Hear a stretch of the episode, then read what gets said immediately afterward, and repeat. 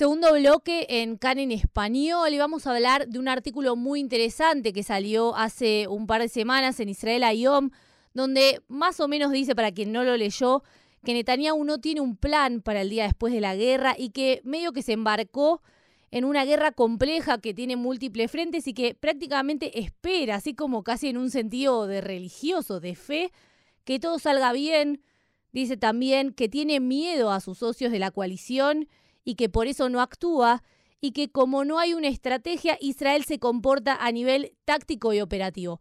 Para entender un poquito este nuevo escenario que se podría plantear para el día después, vamos a hablar con el profesor Alberto Spektorowski, como siempre, que siempre nos analiza un poco la situación política. ¿Cómo estás, Alberto? Bienvenido acá en español nuevamente. Bueno, hola, buenos días a ustedes en CAN en Español, siempre un gusto estar con ustedes. Alberto, me gustaría empezar porque me dijeras qué te parecen a vos estos dichos, más que nada viniendo de Israel Ayom, de este diario que no suele ser tan crítico así tan duramente eh, con el gobierno. No, no diría que no crítico, nunca fue crítico, fue pro gobierno, fue, fue, pro, pro Netanyahu. Decía, las críticas que tuvo, eh, si bien tuvo algunas veces, fueron muy mínimas, ¿no?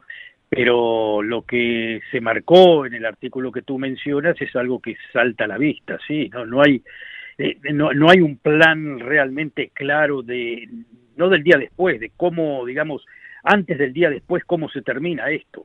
Eh, este Netanyahu obviamente no lo tiene, según también lo que menciona el artículo, que es también bastante claro, le tiene miedo por su problema personal a la, al, sector más de derecha que es el que le mantiene el gobierno, que ellos sí tienen un plan muy claro de qué es lo que tiene que pasar después, pero que Netanyahu obviamente no lo puede tener porque entiende cuáles son las connotaciones este, internacionales que tiene eh, Israel para hacer un plan que quiera la derecha más radical, ¿no? Es este regreso a Ushkatif, ¿no? Claro, eh, seguro, es como recolonizar es, eh, bueno, es una locura, digamos, mm este, que Netanyahu obviamente que no lo quiere, pero, eh, eh, pero lo que dicen es, claro, está prisionero de ellos, ¿no? Ahora el, el, problema es cómo se rompe eso, ¿no? Cómo se rompe el que sea prisionero de la derecha radical. Eh, lo más fácil es decir, bueno, se lo buscó y tiene que caer. Bueno, sí, podemos estar de acuerdo que tiene que caer, pero él, él, él, él no quiere caer. Y aparentemente los 64 mandatos que tienen no lo van a dejar caer que por, por razones este, políticas eh, políticas normales, o sea, digamos normales, que quiere decir normal acá, pero eh, nadie nadie nadie quiere dejar el Parlamento este porque no tienen absolutamente a dónde ir. Mm. Este y nadie quiere buscar unas nuevas elecciones en donde no puedan volver a su cargo parlamentario, así que la veo este la veo muy muy muy brava acá, fuera algún partido como el de Benvir que, que, que aumenta en las, en las, en las encuestas, eh, de, y, y, el partido de Deri, por ejemplo, este eh, Jazz, que más o menos queda en lo mismo, mm, pero básicamente el Likud eh, no hay ningún incentivo para que, para que, para que alguien quiera tirar al gobierno. Así que no, no, la verdad que no la veo. Este, pero para que eso, para que el gobierno no caiga, obviamente que Netanyahu tiene que, que aceptar prácticamente lo que le diga la derecha radical. Eso por un lado, pero por el otro lado tiene que maniobrar porque Estados Unidos constantemente está en la nuca y le está diciendo que no puede, que ni se le ocurra, ni se le ocurra ni siquiera mencionar el asunto de, de, de colonizar la franja nuevamente, y que ni se le ocurra seguir hablando de que de que pueda haber una expulsión de gente, no siquiera expulsión, no que se vayan por propio albedrío, que es el, el, mensaje que da Smotrich, pero, pero es una tontería, que obviamente que nadie se va a ir por, por, el propio albedrío, lo, que quieren es que nuevamente se reconstruya la franja de grasa. Este, bueno, eh, eh, obviamente que eso, este, eh, que, que por un lado Smotrich quiere a toda fuerza y que Netanyahu no lo quiere porque está también por el otro lado de las manos de los Estados Unidos, este, crea esta situación que a la larga dice la traducción es no sabemos qué es lo que va a pasar después. Fuera de decir, este, eh, hay que destruir al Hamas, hay que devolver a los, eh, a los eh, rehenes, pero todo eso queda en el aire, no se sabe qué exactamente va primero, qué va segundo, si las dos cosas pueden ir juntas y aparentemente no van juntas, eso, este, como quien se dice, por más que quisiera ser optimista y decir sí, van a ir juntas, me parece de que no. en definitiva, está todo, absolutamente todo en el aire y eso eh, repercute para, para, para todo el mundo, claro. Ahora entiendo que está todo en el aire a nivel nacional, pero digo, ¿él tiene un plan para sí mismo para después de la guerra? ¿O planea, no sé, extender la guerra? ¿Cómo, lo ves eso? Mira, no sé, no sé, no, no, no, no creo que tenga un plan, a ver, los planes que hay, o los, digamos los planes tácticos que hay, yo creo que están más o menos en la, eh, en la misma línea, tanto Netanyahu como Eisenkot como, como Gantz, o sea, los tres dirigen en este momento la guerra. Yo me imagino que si hay un, digamos, una divergencia sumamente fuerte entre Gantz y Netanyahu, este, Gantz podría pensar en irse del, gobierno en estos momentos, pero no creo que lo haga porque porque es una persona de mucha responsabilidad, es decir, en el momento que se vaya Gantz, este, esto va a ser un, este, un desastre. Es decir, eh, Netanyahu lo sabe, Gantz lo sabe también, es decir, en cierta forma eh, Netanyahu vive con su propia debilidad. Ahora, ¿qué es lo que están planeando tácticamente? Es lo que estamos viendo. Primero de todo, tratar de mantener al norte fuera de la, guerra, no sé cómo lo van a hacer, pero es decir, porque cada vez está más peligrosa, pero quieren mantener a Hezbollah fuera de la guerra. Y segundo, ir avanzando como están haciendo ahora, paso por paso, paso por paso, hasta, hasta, hasta llegar a los túneles en donde está Sinuar. Pero nuevamente, eh, eh, una cosa es el tiempo que necesita el ejército para hacer eso y otra cosa es el tiempo político. Y Estados Unidos, Blinken llega hoy, eh, bueno, le están prácticamente en la nuca, como diciendo, bueno, ya, ya se terminó, hay que pasar al próximo paso. Que el próximo paso no sería tan equivocado, que quería decir más o menos este, sacar o disminuir el número de tropas y hacer con jamás, que eso me parece que es lo que se vislumbra, no te lo digo como algo planeado, pero se vislumbra porque es lo que hay, es este tratar a Gaza de la misma forma que Judea y Samaria, es decir, entradas y salidas, entradas y salidas, este, no dar, este, no dar descanso en ningún momento a, a, la gente del jamás que queda, es decir, este, estar constantemente con, con, con, con, la mano en el pulso. ¿eh? Eh, ¿Cómo se le llama a eso? Vamos a ponerle el nombre claro, guerra permanente, no hay acá mm. otra. Lo único que, claro, este, el ejército se retrasa y eh, mantenemos tanto a Judea y Samaria como a, como a Gaza en esa, en esa situación. Eh, eh, no, es, no es algo muy optimista y no es algo que me tiene muy contento esto, pero, pero me parece de que ese es el desarrollo que se va dando Repito, no creo que sea un plan que lo haya confeccionado así. A mí me parece que es eh, lo que se va dando eh, en el proceso de esta, de esta guerra.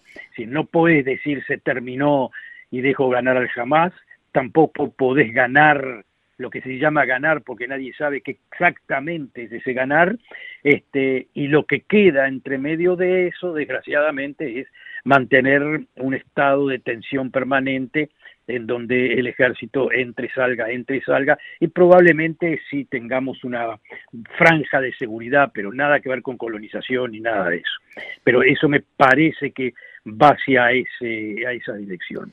Vos mencionabas recién el tema del apoyo de Estados Unidos. ¿Hasta cuándo se puede tener el apoyo internacional, tanto de Estados Unidos como de Europa, de algunos países de Europa, sin tener este plan para el día después y esto que vos decías, va, medio vamos viendo lo que sucede?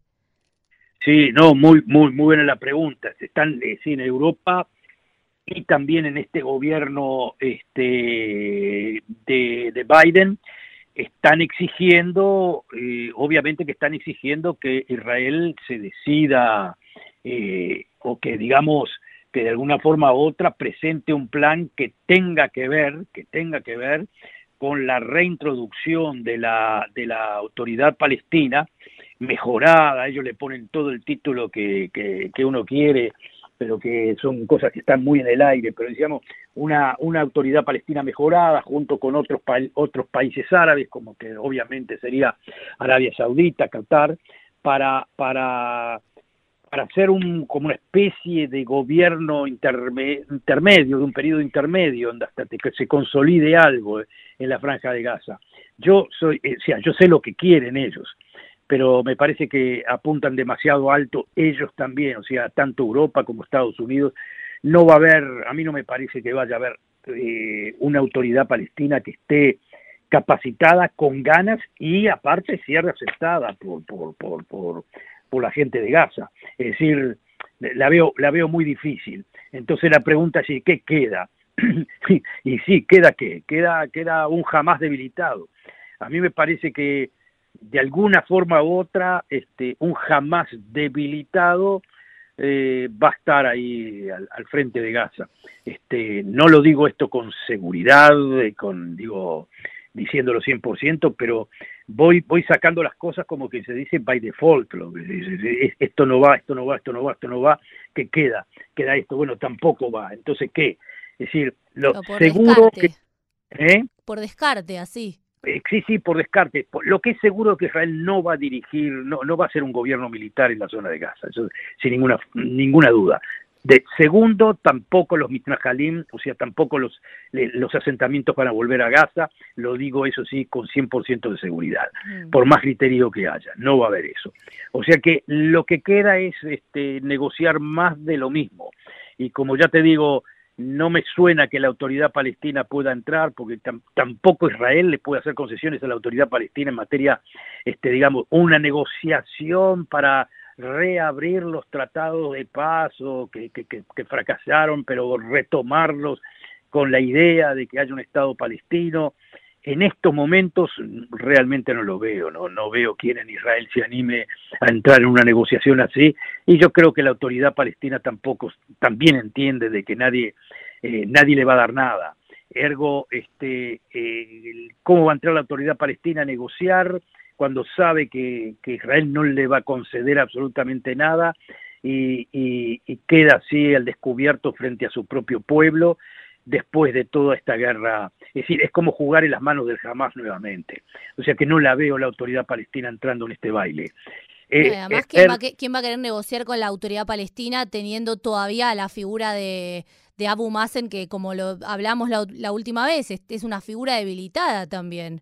Totalmente. No, que, se va a negociar con, con el futuro líder, digamos, hoy en día. No, bueno, eso, eso es cierto, pero lo que se hablaba era de que no, que Abu Mazen se vaya y se vertieron una cantidad de, de, ideas, por ejemplo, sacar de la cárcel a Marwan Barghouti, por ejemplo, o, apareció el nombre de Dajlan, parecieron, parecieron muchos nombres, pero nuevamente eh, eh, ninguna autoridad palestina va a entrar en una negociación en la cual sabe de que Israel no le va a hacer ninguna concesión, que es una negociación por, digamos, para, para, para demostrarle a los americanos de que hay algo. Este, porque si la autoridad palestina, cualquiera la autoridad palestina, la que sea, intenta hacer eso, este, eh, obviamente que cae, cae en las manos de Hamas, no, no, no, no, tiene forma. O sea que lo que queda es realmente eh, una, un, un, un, jamás debilitado, un jamás, no digo sin armas, pero sí prácticamente este, con una gran parte de los túneles deshechos, este, con una cantidad enorme de sus militantes que, que terroristas que, que, que, han sido han sido este, descartados, han sido matados, en fin. Eh, eh, yo creo que sí, que hay un jamás debilitado, pero que nuevamente eh, la gran pregunta es si, si en conjunto con, digamos, jamás con otro nombre, pongámosle, no sé, el nombre que uno quiera, pero que son las mismas gente, y sumados a ellos con el dinero de Arabia Saudita y de Qatar, pueden eh, llegar a promover una reconstrucción de, de Gaza bajo un control este, israelí que, que, tiene que ser obviamente eh, mucho más fuerte que el que fue, porque el que fue fue, fue digamos una risa, fue algo, algo inaudito, no se puede concebir una cosa igual de lo que pasó, el, lo que llevó en definitiva al, al 7 de octubre, eso, eso es obvio que no. Pero todo eso nos lleva eh, a lo que de alguna forma u otra menciona el comentarista este de la Aretz Alpert en un artículo de hoy, a, una situación en donde estamos todos prácticamente de acuerdo que es, guerra permanente, o sea, no, no, no ni, ni pensar en solución.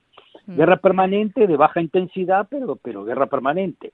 Y eso, este, esperando con mucha, digamos, con mucho optimismo de que no explote en el, en el norte, que eso está, está ahí.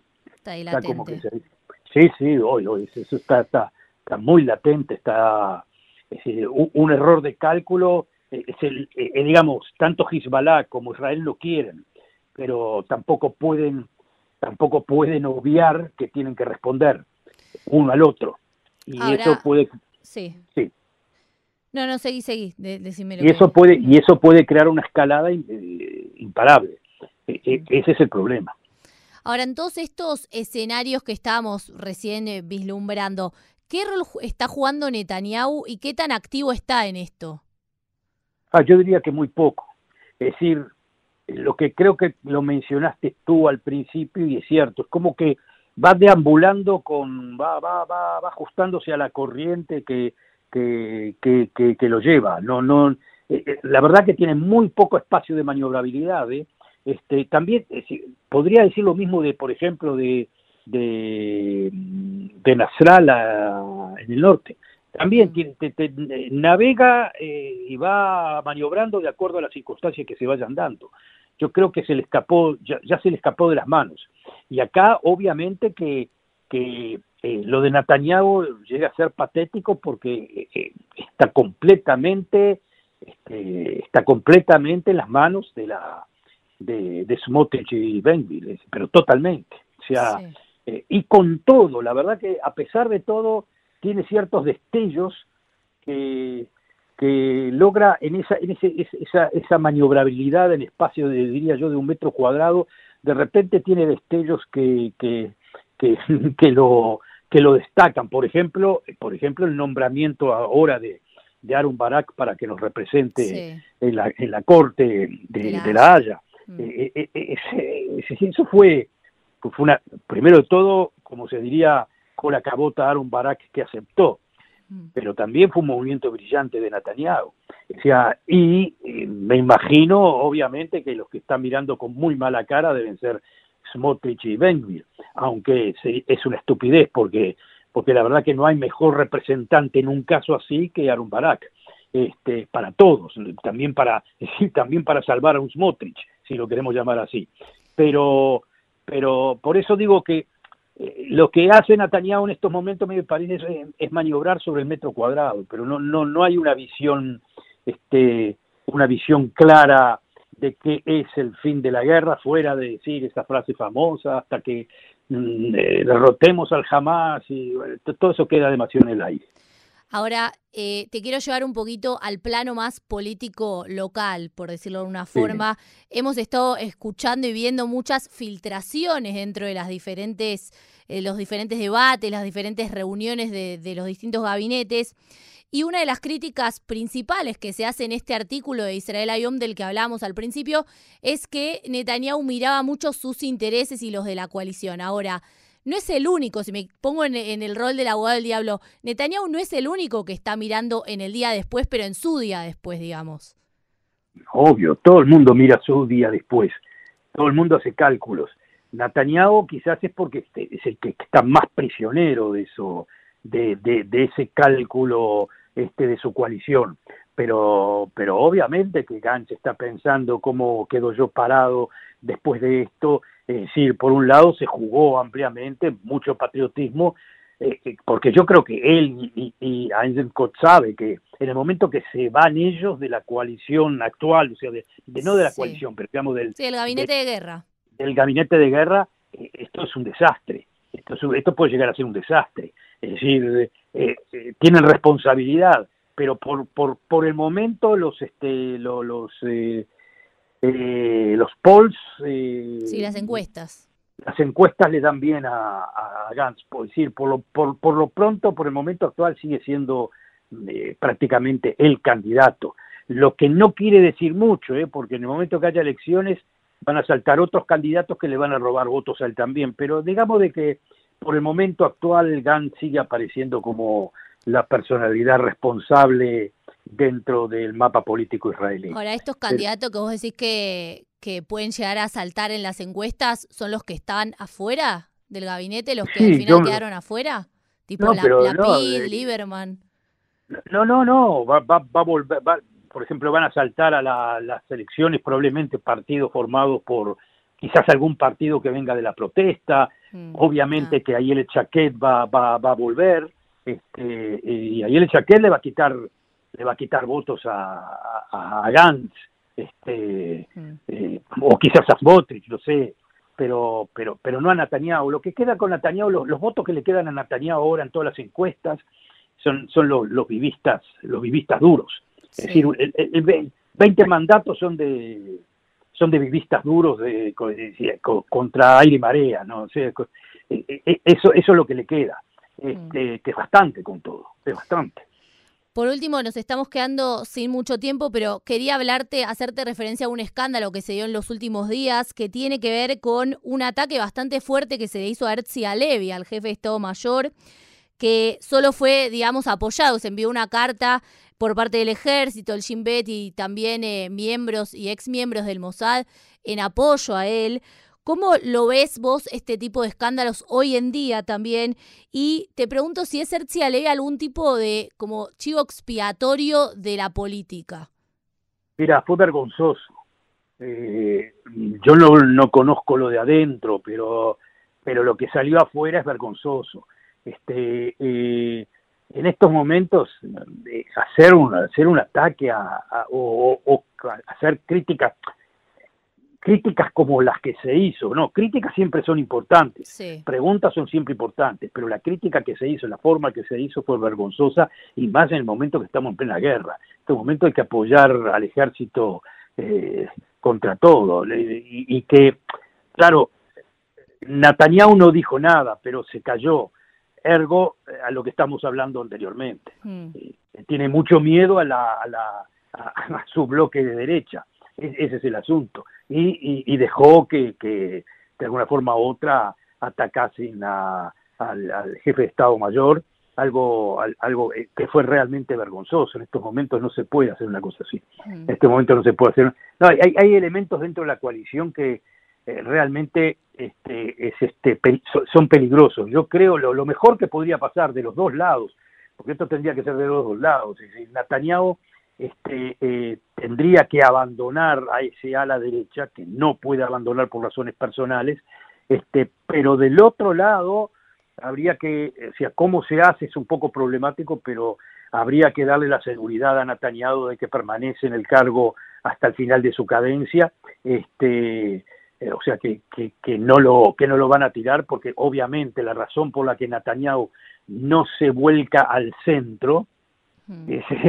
es, personalismo puro, total, absoluto. Eh, él le gustaría estar en una coalición con, con, con, con Gantz, Lapide, Lieberman, en fin, eh, con, la gente más o menos normal. Se le, o sea, podría dirigir todo esto mucho mejor. Pero, pero claro, por asunto personal puro, este, él no lo hace. Pero por el otro lado también hay un asunto personal puro. Es decir, nadie le quiere dar a Netanyahu ninguna seguridad. Entonces, este, eh, es como que se dice, está bien, sí, la culpa es de Netanyahu.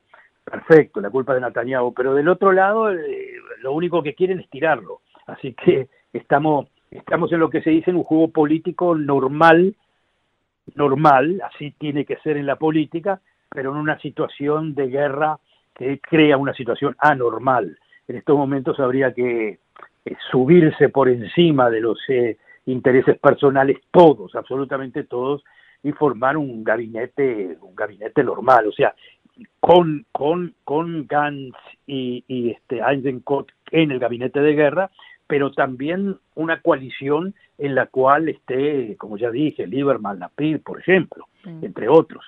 E, eso es lo que tendría que hacer en el momento de guerra. Claro. Bueno, Alberto, nos quedamos sin tiempo. Te agradecemos muchísimo por esta nota, como siempre, tus análisis brillantes y entendemos un poquito más cómo se va moviendo el mapa político en este momento de guerra. Muchísimas gracias a ustedes y hasta pronto. Hasta pronto.